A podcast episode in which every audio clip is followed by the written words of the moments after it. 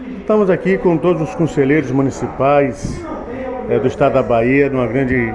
encontro para discutir os temas relevantes ao direito da criança e adolescente, como também as questões dos conselhos tutelares a nível estadual e municipal. Então, é um evento importante onde o debate, os desafios são apresentados e apresenta também a integração que deve ter a Secretaria de Desenvolvimento Social com as ações dos conselhos tutelares.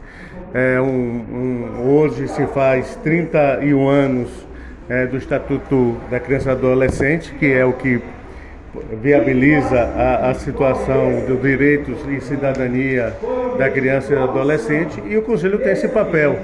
de fazer com que é, a comunidade possa ser atendida dentro da perspectiva da, do direito do, dos adolescentes e também da criança. E o Conselho Tutelar de Feira de Santana, nós temos quatro